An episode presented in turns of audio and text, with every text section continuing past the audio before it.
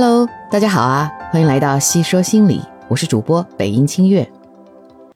前两天啊，网上有个热帖，说一家人出门旅游，孩子发现旅行证件过期了，妈妈呢就陪着那个孩子回家了，同时也带走了部分的行李。那家人剩下的几个人啊，不仅没有互相埋怨，而是接下来开始讨论该怎么去当地买生活用品。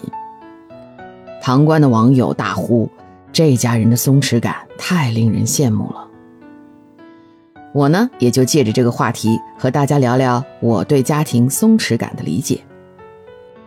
首先呢，网上有几个回帖我是比较认同的，一是认为这种松弛感来自于良好的经济基础，有钱就有底气嘛，可以重新购买生活用品啊，也可以退票补办证件，然后重新买票再来。但是有钱就够了吗？有钱人家庭里边鸡飞狗跳的也是比比皆是啊。那第二种观点呢，是认为来自良好的心态啊，遇到问题解决问题，不随意发泄情绪，这一点我特别认同。我想在这个观点上再加上一个我自己的观点：父母一起创建良好的家庭氛围，是这种好心态滋生的土壤。关于家庭氛围，我昨天开了直播，直播间里大家也都聊了自己的家庭故事，有的家里一言堂，老爸做主的。也有的家庭，父母很尊重孩子，孩子们说了算；还有的呢，父母是慢性子和急性子的结合，互相包容、互相忍让的。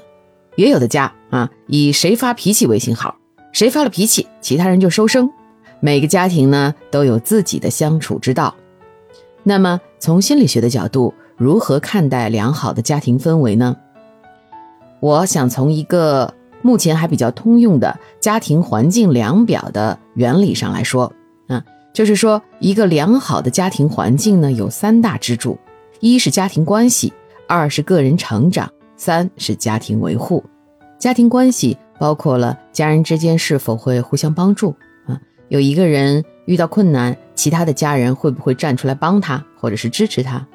家里边是否鼓励情感的表达啊？这里包括消极情绪的表达啊，就是说，呃，比如说孩子或者伴侣，呃，是否愿意互相诉说苦恼或者表达不开心这样的情绪，啊，还有呢，就是家人之间发生冲突的频次和程度啊，你们吵不吵架，打不打架，多久吵一次啊，类似这样的。当然，并不是说吵架就不好哈，有的时候呢，吵架也是一种沟通方式。那关键是看吵架过后，家人之间是否有良好的修复能力。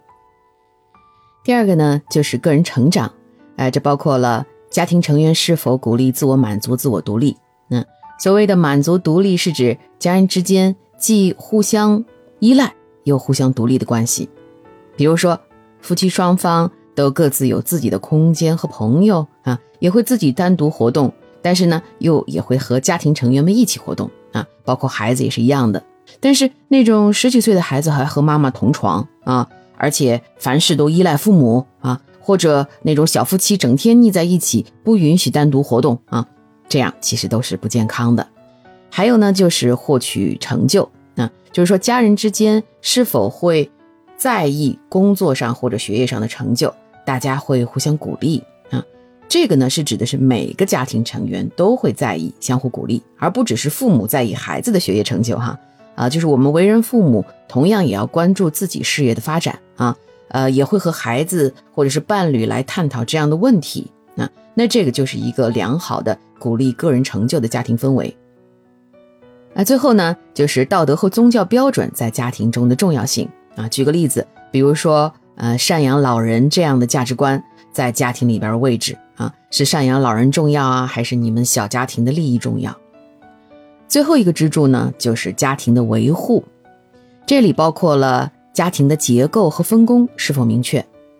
比如家里的父亲如果一言堂啊，那也是一种结构。那比如说双方都做主，那么他们是不是有明确的分工啊？那种分工不明确，都要做主的家庭，系统就比较脆弱啊，就容易出问题。还有就是家里边是否有一定的规则和流程嗯，比如我们家啊。对于吃饭、睡觉这样的事情就比较在意，我们都有固定的时间啊，也有固定的规律。那么你的家里是否也有这样的流程和规则呢？这个呢，决定了家庭成员的一些生活习惯是否能统一啊。相对统一的生活习惯更容易维护。所以，综合以上几点，可以看出哈，家庭氛围的维护更多来自于作为成年人的父母的作为。身为父母，给孩子一个良好的家庭氛围，将会成为他终身受用的财富。正如鲁迅所说：“父母存在的意义。”不是给予孩子舒服和富裕的生活，而是当他们想到父母时，内心充满力量，会感到温暖，从而拥有克服困难的勇气和能力，因此获得人生更多的乐趣和主动权。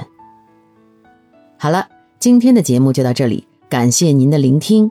如果喜欢我的节目，欢迎点赞、评论和关注。我们下期再见啦！